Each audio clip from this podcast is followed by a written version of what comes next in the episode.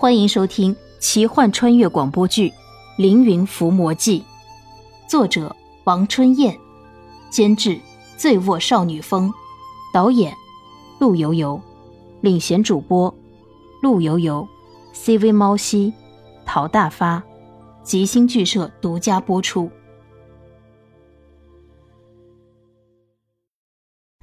山崖下面有一个小山村，小翠看了看背包，道。相公，咱们的补给不多了，咱们到前面的村子买一些吃的用的吧。只是一晚，小翠对莲溪的称呼变了，由公子变成了相公。莲溪听着这个称呼，自己是一个姑娘的相公了，那他一定要对她负责。莲溪点了点头，异常温柔的口吻说道：“听你的。”两个人来到一处人家，和村里的房子一样。这户人家也是用竹子做了房子的四壁，茅草、树叶盖的屋顶。这户人家应该刚刚是喜得贵子，院子里晾晒着婴儿的衣服。一个村妇抱着婴孩在院子里晒太阳。两个人要在农户家里买一些粮食。村妇说道：“我们村子里面的人都受米先生的恩典，怎么可能受他孙女的金钱？”小翠也不好推辞，谢了那村妇。两个人将食物装好，就要出门。小翠的眼光落在婴孩晾晒的衣服上面，突然，小翠脸色大变。大嫂，孩子的衣服上面怎么有一根羽毛？那村妇看了看羽毛，说道：“我们在山林里，有羽毛很正常啊。这个不是普通的羽毛，这根羽毛有七种颜色。”莲溪也伸过头去看，果然是七种颜色。非常漂亮，村妇露出懵懂的眼神说道：“这个有什么奇怪吗？这个叫飞羽姬，是一种女妖怪。女妖怪，怎么办？飞羽姬是一种妖怪，据记载，夜行游女，夜飞昼隐如鬼神，衣毛为飞鸟，脱毛为妇人，无子，喜取人子，胸前有乳。”凡人以小儿不可露处，小儿衣亦不可露晒，毛落衣中当为鸟碎，或以血点其衣为质，或言产死者所化。也就是说，夜行游女，披上羽毛即为飞鸟，脱去羽毛即化为女人。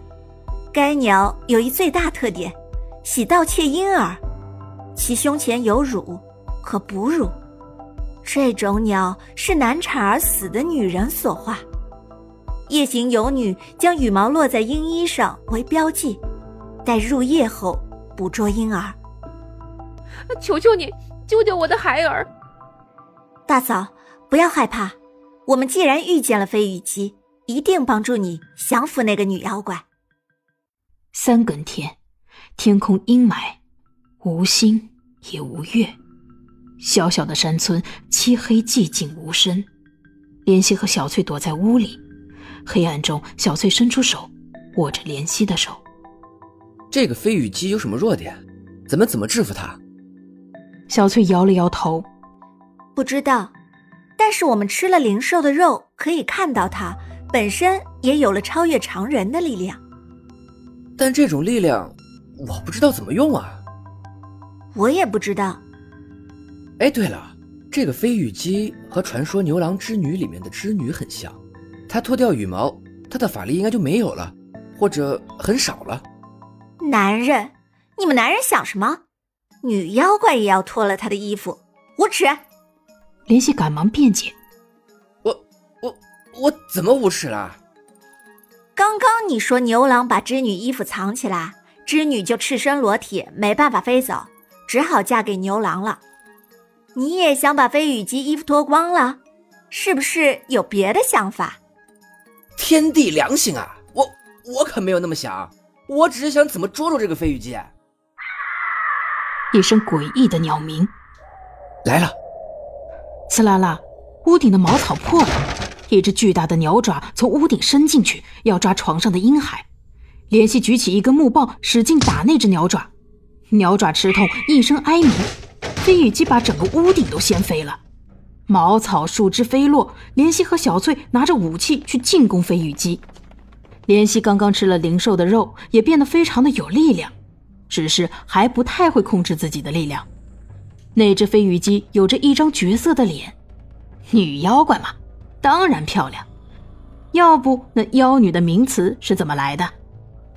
她的脚此刻是鸟爪的样子，手还是正常的手，看起来洁白温柔，指甲细长很尖，指甲上有七种颜色，这美甲可真是太酷了。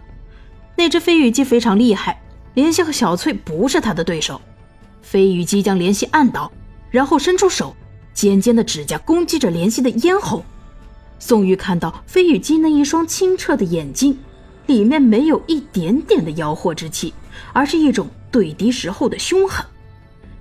小翠急忙上前用刀去砍飞羽鸡，可小翠毕竟是小姑娘，还是凡人，也不是对手。这时候，打斗的声音惊醒了那婴孩，婴孩哇哇大哭。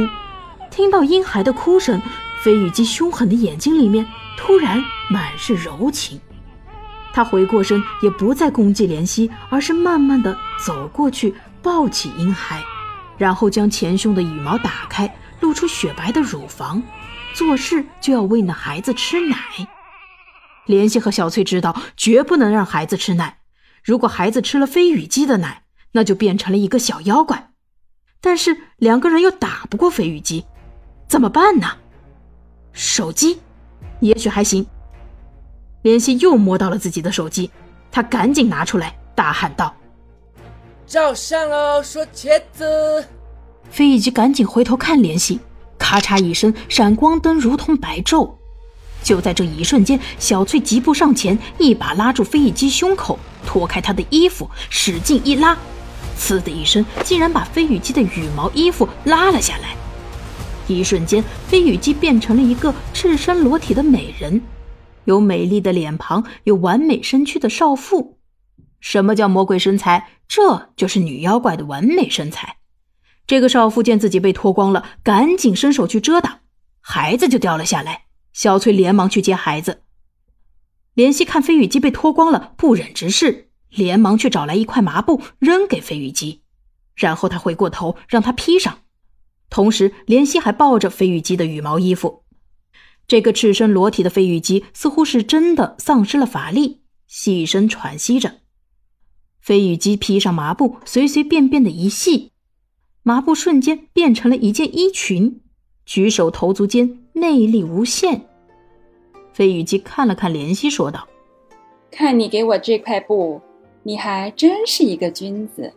我不杀你们，这个婴孩我也不带走了。谢天谢地！你把羽毛衣还给我。不行，不能给他，他穿上就有法力了。”飞羽姬嘿嘿冷笑，然后一伸手抓起一块石头，捏得粉碎。我不穿羽毛衣服，仍然有法力。我只是不想在男人面前赤身露体。飞羽鸡慢慢的、摇摇摆摆的走过去，她的身材可真是婀娜多姿、曼妙而柔软，加上那绝色的面容，怜惜不敢看，急忙低下头。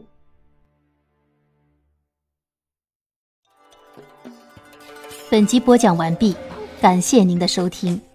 如果喜欢，就请点个订阅吧。